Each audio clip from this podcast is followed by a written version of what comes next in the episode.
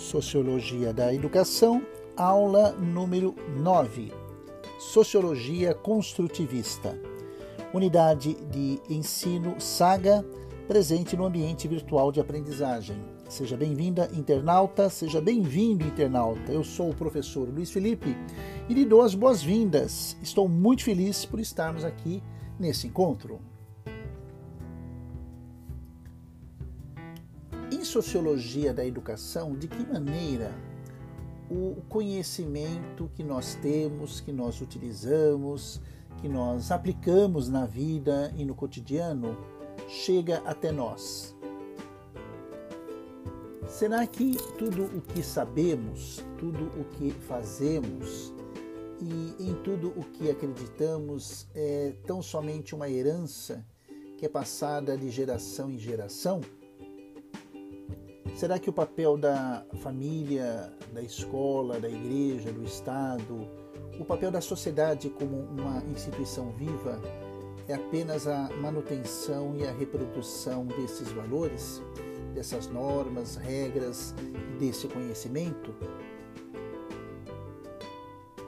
Será que somos agentes passivos, totalmente receptivos do patrimônio chamado conhecimento?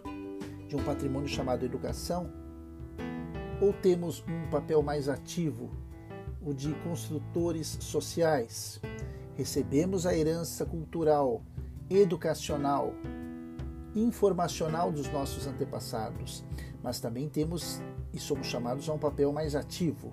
É disso que essa aula trata quando analisa o tema sociologia construtivista, a ideia em si de construção, como diz a apresentação da disciplina, a sociologia construtivista, abre aspas, ou construtivismo social, pode ser concebida como uma teoria sociológica que aplica as teorias construtivistas de aquisição do conhecimento ao cenário social.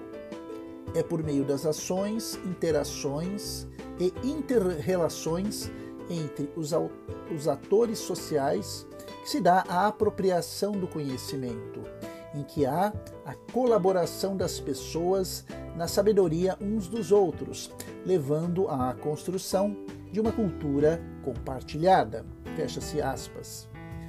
O que essa aula, prezada, prezado internauta, trata é do princípio de que o conhecimento e a informação não apenas são recebidos, não apenas são transmitidos de uma geração para outra.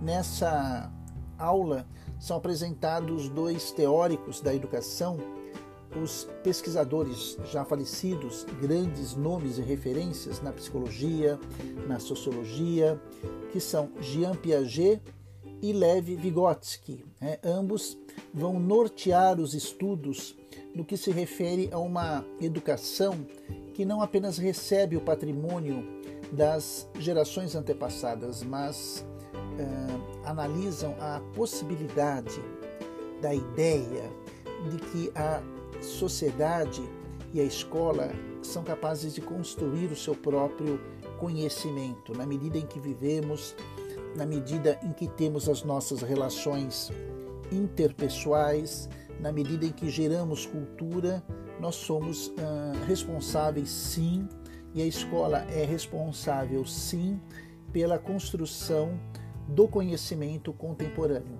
Vygotsky e Piaget vão ter visões muito parecidas e ambas se definem nas teorias construtivistas, daí o nome uma sociologia construtivista da educação. Vamos a elas?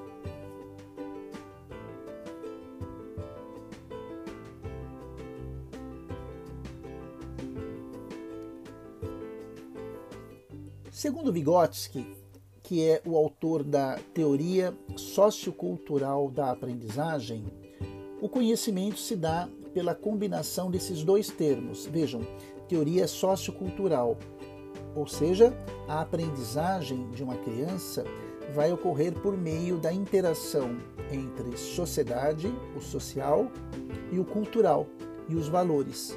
Né?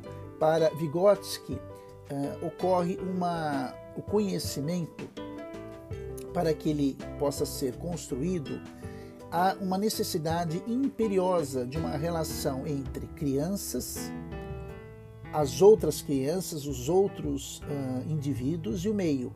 É uma combinação. A construção do conhecimento, segundo Vygotsky, se dá a partir dessa relação da criança com as outras pessoas, incluindo adultos, crianças como ela, e o meio ambiente da qual ela faz parte. O meio é muito determinante, segundo Vygotsky.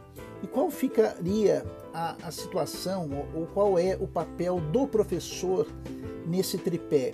Criança, demais crianças, adultos, outras pessoas, outros indivíduos e o meio ambiente. O professor não será simplesmente um reprodutor de conteúdos, de assuntos ou de perspectivas. Não, o professor é um mediador. Ele vai criar ambientes favoráveis que possibilitem aí a participação e também a colaboração como troca de experiências. Isso é muito interessante porque é uma das teorias mais contemporâneas na área da educação e vai atualizar o papel do professor, não apenas como alguém que tem o conteúdo, mas alguém que vai mediar né? daí o nome mediador. Ele vai ficar entre o conteúdo, a sociedade, a criança e os demais indivíduos.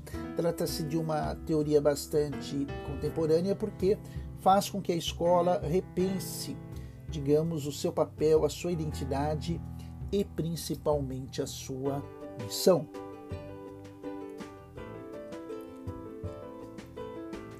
Jean Piaget já desenvolve uma teoria muito parecida também.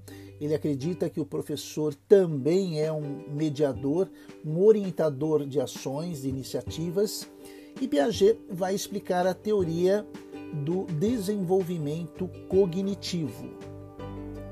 Né? Cognitivo no que se refere à cognição, à inteligência.